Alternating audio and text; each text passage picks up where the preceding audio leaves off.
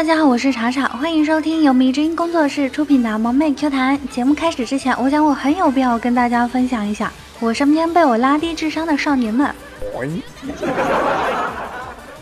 这周的某一天早上，我们在群里面聊天，聊得不亦乐乎的时候，多白说了句：“完了，他把钥匙锁在家里了，同时被锁的还有办公室钥匙。”这个时候我就怀疑啊，是我的傻开始传染了。当独白好不容易缓过来的时候，青叶也说话了。他说他刚刚把手机掉到皮蛋瘦肉粥里了。你们闻过皮蛋瘦肉粥味的手机吗？没有的话，喊青叶给你们闻一下。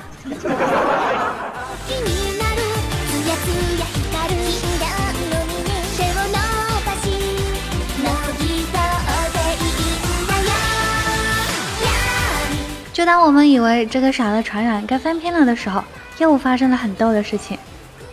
有一天，我们吕布啊去买了只鸡回来，说要煲鸡汤做宵夜。现在就跟他说要他写一千五百字做鸡的感受。之后，吕布就跟朋友出去吃饭了。等他吃完饭回来，你们猜发生了什么？他煲汤的开关没按，没按就出去了。我其实是怀疑他不想写做鸡的感受，你们说呢？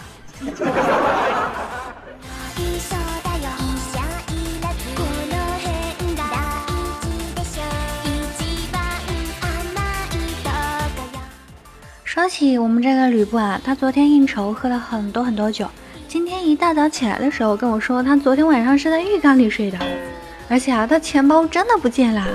我就问他是不是喝醉的时候不小心掉了，他过了一会儿回答说，他客户刚刚告诉他了，他钱包是被他亲自扔到河里的，拦都拦不住，就不说身份，就不说钱包里面有身份证啊、银行卡啊什么的了，里面还有钱呢。哎，明明是一个很悲伤的故事，但我就是很不厚道的笑了。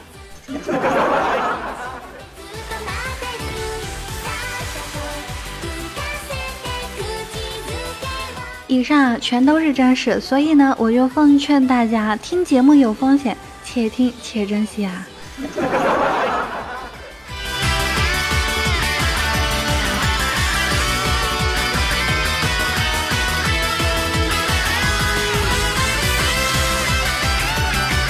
你们知道有个脑残老板是什么感受吗？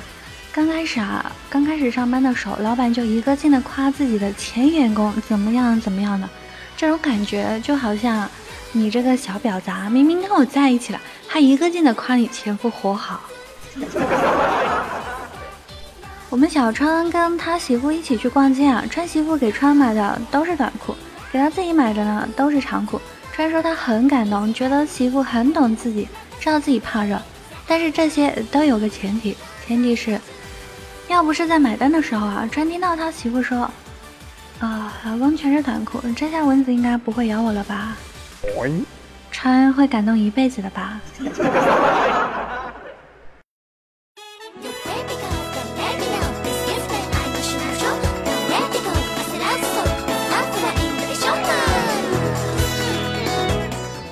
晚上的时候，我穿看了一眼换上了新买的长裤的媳妇啊，就说了这样一句话：“他说媳妇啊，如果把女人比作是一本书的话，那你一定是合订版的。”穿媳妇很开心啊，就问他：“亲爱的，你为什么说我是合订版的呀？是因为你觉得我比其他女人内容丰富吗？”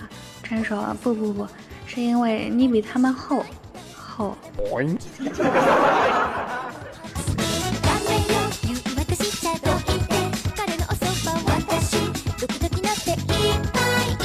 于是啊，他们就吵起来了。川就骂了他媳妇一句：“你没有脑子。”川媳妇就炸了呀，说：“既然这样说他，然后，然后他也哄了一句：‘要是有脑子，还能嫁给你吗？’”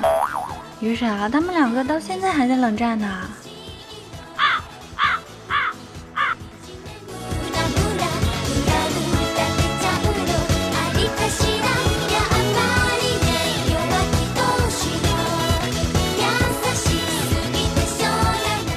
前啊，我们不是都总说六宫抠吗？上周的时候，我算是见识到了比六宫还要抠的人。那天我们吃午饭，红坤说他微信没有钱了，让蜜儿给他叫一份二十块钱的外卖，然后他给蜜儿现金，蜜儿就答应了呀。接着我就看到红坤从兜里面掏出十九块零钱递给蜜儿说：“上上个月有一次你跟我一起坐公交车，当时是我帮你投了一块钱。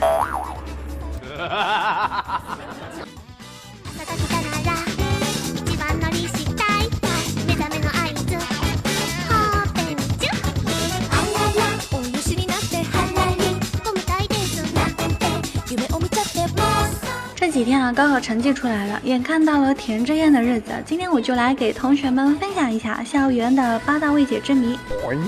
第一呢，每个学校以前都是火葬火葬场，这个还有个说法，很多人说学生人多阳气足，可以镇压不好的东西。第二个是一开运动会就会下雨。第三，课间十分钟比课堂一分钟快。第四，学长学弟学妹学姐啊，都比同年级的男生或者女生帅啊漂亮。第五，我们这个班永远是年级最吵的。第六，不看老师更容易被点名回答问题。第七，食堂的阿姨总是手抖，还总能把肉抖掉。第八，女生可以拉拉手，男生不可以。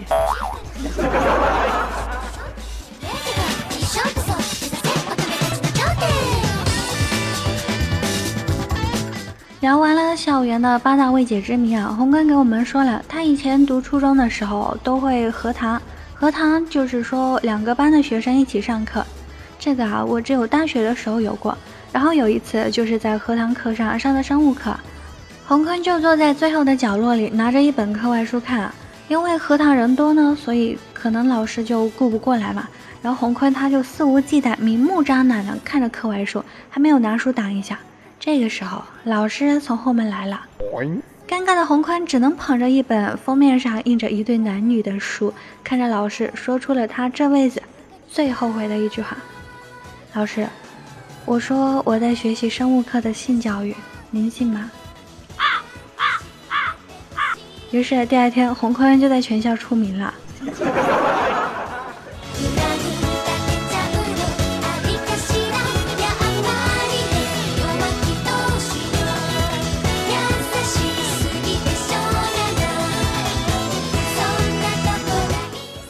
说完这个学校，我们来说一下我当年刚毕业参加工作时候的事情。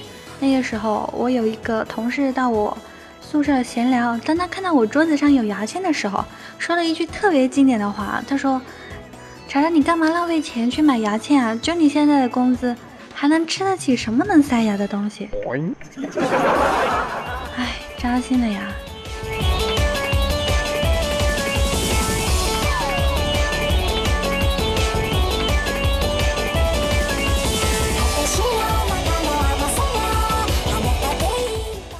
不是一直在下雨吗？我打着伞在马路上走路回家，身后呢有个车开得很快很快，就从我身边飞过去了，溅起了一米多高的水花。哗啦啦，我打了一个寒战。哗啦啦，我又打了一个寒战。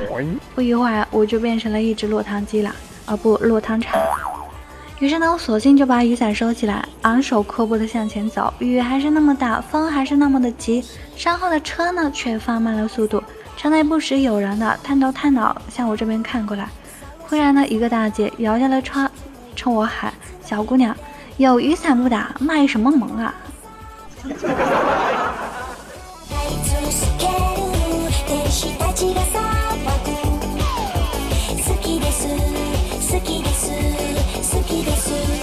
今天也给你们分享一个我小时候的故事啊！我还记得我小时候有一次把我爸爸妈妈给我的玩具拆了。然后我爸要揍我的时候，我妈就悄悄的我跟我爸爸说：“别不要打击孩子。”听说发明家小时候都这样。之后呢，我每次拆了玩具，我爸不但不骂我，还会夸我。直到有一次，他看到我在门口用砖头砸他的手表，还一脸委屈的说：“爸爸拆不开。”我爸就把我一顿胖揍啊！从此之后，我再也没有了拆东西的特权。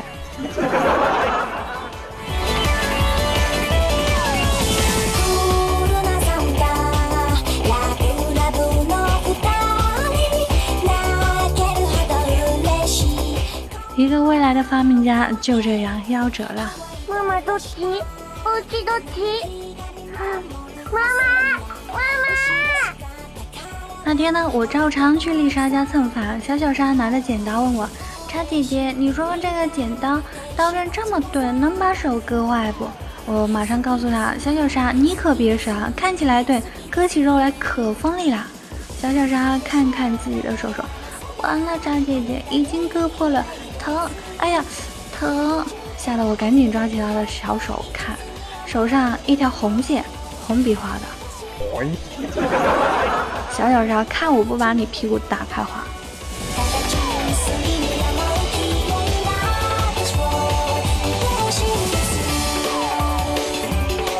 好啦，今天的节目就到这里了，感谢大家的收听，拜拜。